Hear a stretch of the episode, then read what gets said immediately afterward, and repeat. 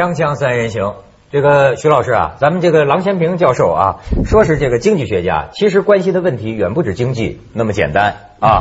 最近身为教授，还关心咱们学生的命运啊。找工作，我是听到一些小小小小小妹妹跟我讲了，哎呦，现在找工作难呐，对吧？对，这为什么呢？就业形势如此之严峻。对，我们看看这个媒体的报道啊，总说是大学生为什么就业难？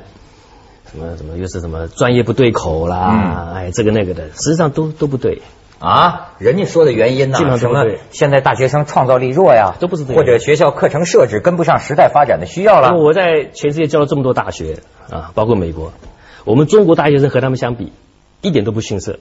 他们呢也是专业不对，考试分数一点都不逊色。不，他能力确确实还是不错。中国的大学生啊能力不错。他做做作为一个职员，一个工作人员能力是很不错的啊。当然他可能人浮躁，那是另外另另外话题。至少说我们的素质是不差的，可以这么讲。那么为什么美国大学生找得到事，而我们找不到事？这个问题就很有意思了。不是有人提出结构性的这个什么供求矛盾，就是说现在是都不对。那么那么我今天提一个新的理论啊，在这个节目里面呢，我希望能够引起大家的重视。嗯，那就是说我们在做教改的时候，包括你扩招跟合并。我们忽略了一个最基本的精神，那就是我国的产业的结构是用不了这么多大学生的，不能用这么多大学生。这个什么意思呢？我把我讲稍微复杂一点哈。嗯。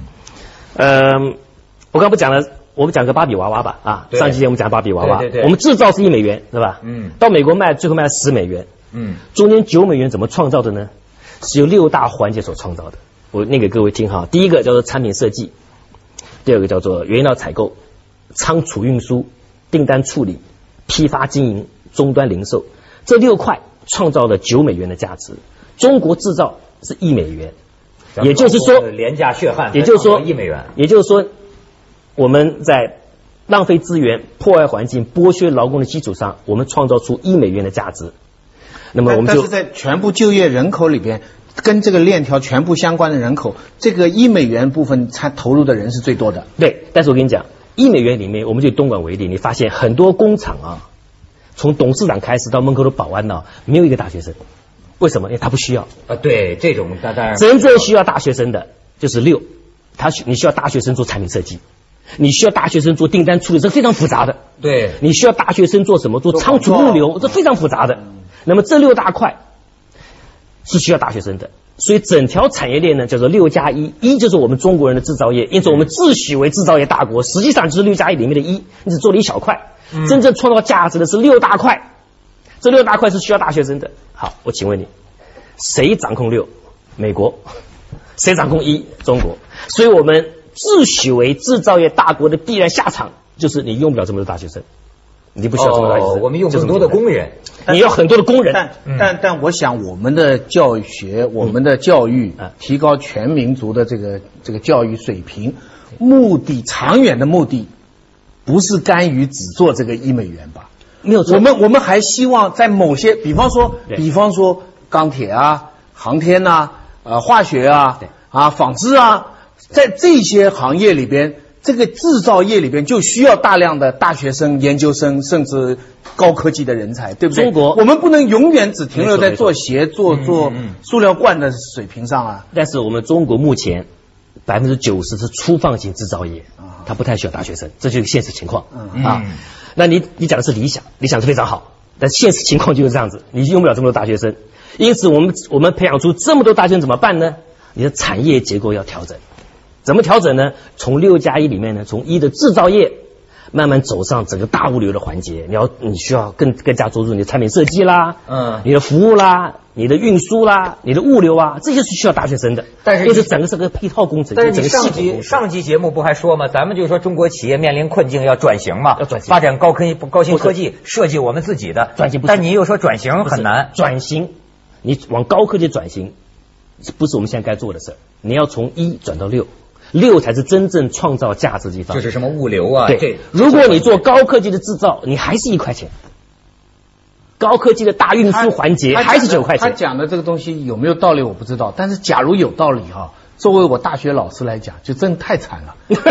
就是我现在毕业的学生啊，嗯就是这样，他出去不搞科研，回来我说他就是在做 sales 了。没办法，呃就在做销售了。我一个同学回来请我吃饭，跟我抱怨说什么？我读了那么多张爱玲啊、朱光潜啊，现在整天在卖把沙琪啊，那很正常。他就他就进到那个六的里边去了对就这样对对对对不对？他完全并进不到文化生产的那个环节里边去。但是你觉得以可这个中国的好惨呐，这个是你觉得以中国的能力，我们想进能进得去吗？这些领域？今天我为什么要来跟你谈这个题目？嗯，就是要把它说透了以后，我们知道往何处去，而不是我们过去原来以为什么叫产业升级，大家都听过这个词吧？哎呀，嗯我们要产业升级。我跟你讲，产业升级本身还是在六加一里面的一下功夫，用更好的机器设备，这不是我们该走的路。你要从一跨到六里面去，六才是真正掌握价值的最大部分。那是美国的美国的富强就在这儿。对，那人家控制在这儿有有效运作了多年，对咱们怎么能打进这个领域？我们必须有本土化、个性化。你举个例子来慢慢开始，能能举比如说嗯最好的例子，比如说服装，嗯我们中国六加一都有啊，美国掌控的很好，欧洲掌控很好，我们怎么做呢？比如说有朋友来上海看我，嗯他绝对不去不想去看法萨奇跟 LV，他绝对不想的，那么上海滩，他对他他不他到长乐路去，哦，就是一些小店儿啊，这当地的上海的小设计师设计出一些比较漂亮衣服，价格又便宜，他喜欢去那里。那么这个部分呢，就所谓的就是所谓的本土化，所谓的个性化。这还是一最最多多出一点点，一步步你要变变它变六呢，这是一步步你就要刘长乐出资在美国开一个长乐路的专门店，呃 这这个这全世界名牌叫长乐路。这是个，这是个理念，就是你要一步一步走，因为你要走到六的话呢，你的很多系统要建立，比如说你的电脑资讯系统，你都要建立，那是非常那是非常复杂的过程。所以真正的一个强者啊，一个强大的工业化国家，为什么是美国呢？因为它就掌它掌握这套六的系统。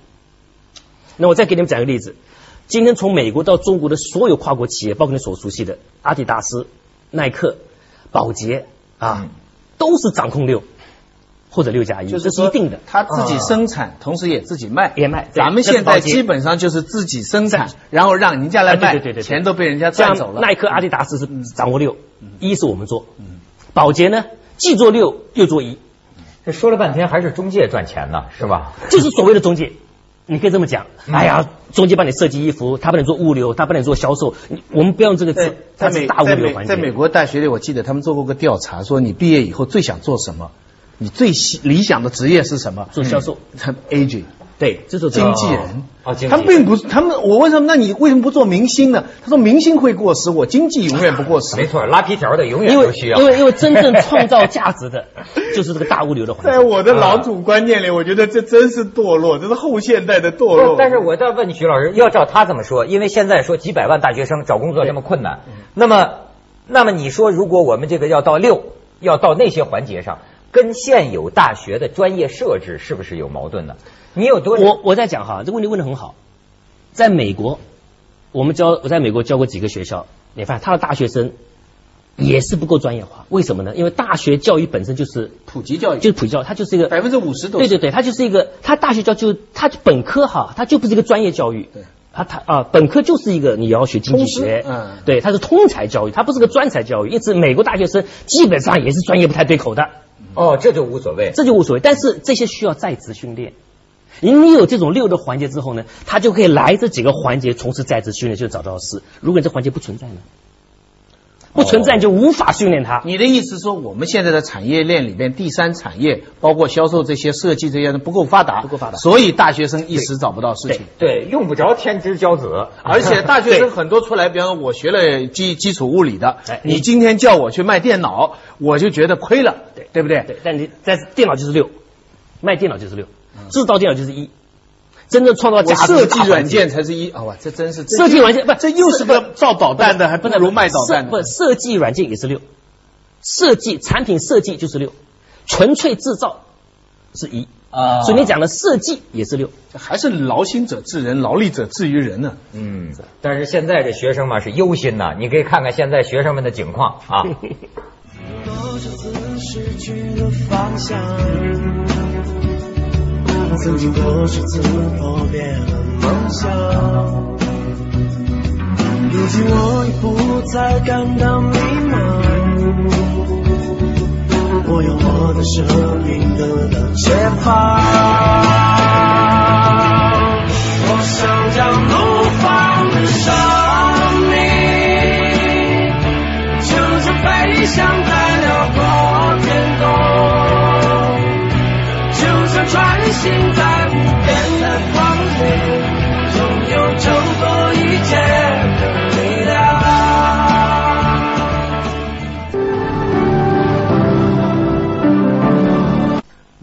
业一个香港，对，就是说每年 这个真是不得了，就是说一百五十九万，哎，五百，我觉得香港六百万人口嘛。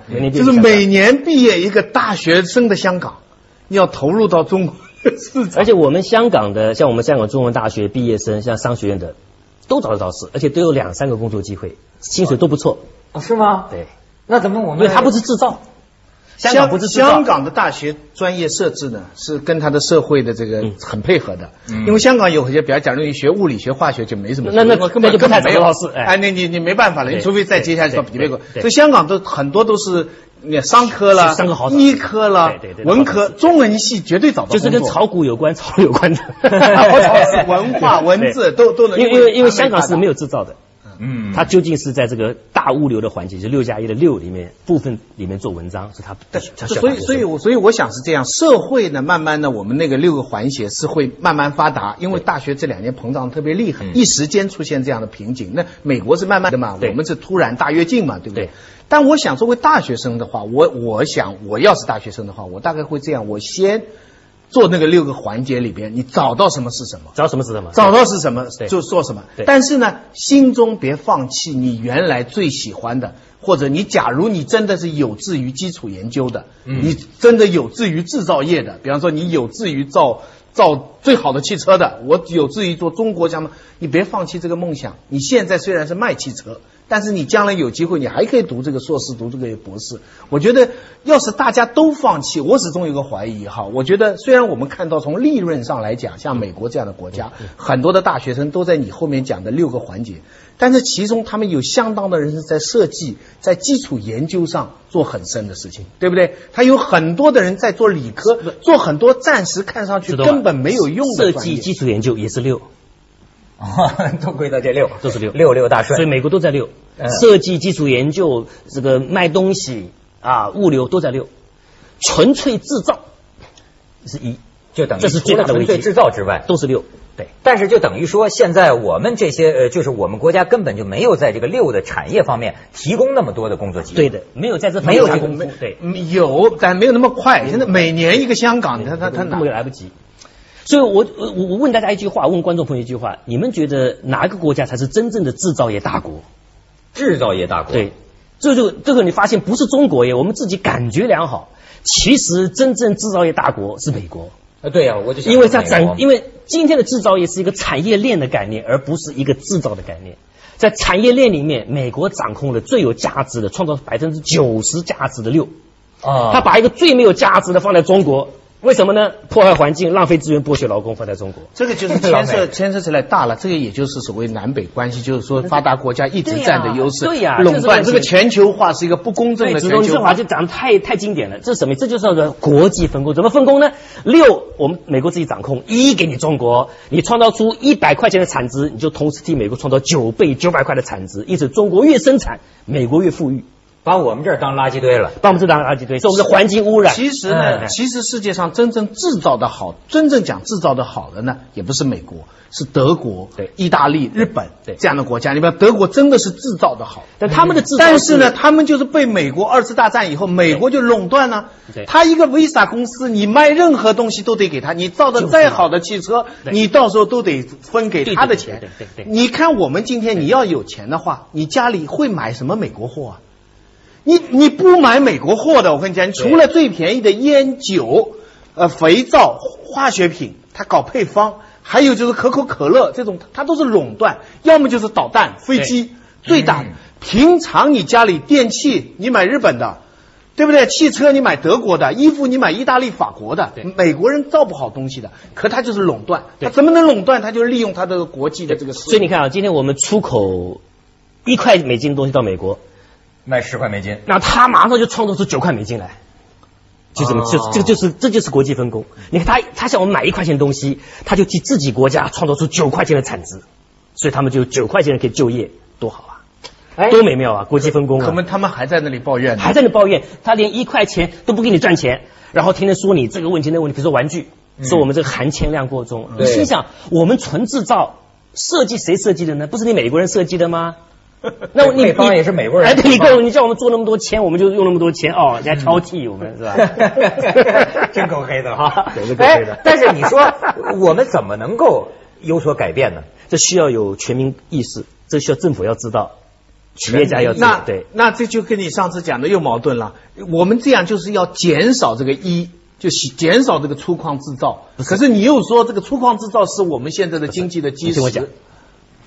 要做一个最好的产业链的高效整合。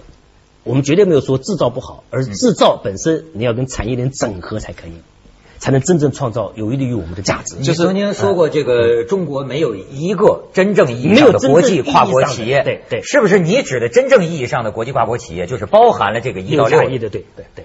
啊？这个这个这个倒我非常有体会。就我有一次，我刚才跟他讲，我一次进新加坡关，他看我中国护照，那个海关的人就问说：“他说你们中国造什么？”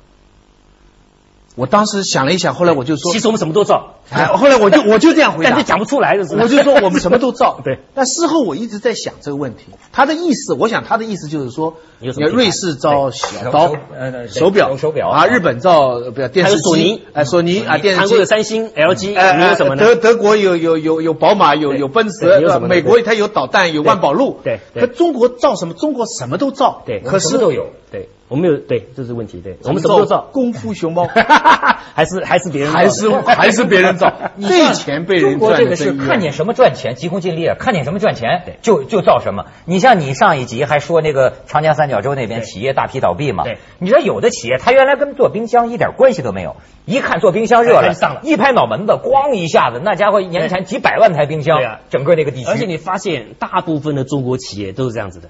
你叫他做什么高科技，怎么可能呢？他本身就是个急功近利的团体，他看到什么想做什不，么。老百姓是不是也有责任呢？有些牌子哈，嗯明明很好，我知道有些英国的什么汽车牌子，中国把它买进来了，你价钱就低了，他他什么都照足他原来的造。可是国民的心理就是这样，你你看你用了英国的牌子，他就会这个价这钱去买。个这个汽车工业啊，我们下次还可以再谈这个题目。嗯，整个汽车工业的问题我们没有掌握住，那就是它整个一个系统工程的建立，我们中国是做不好的。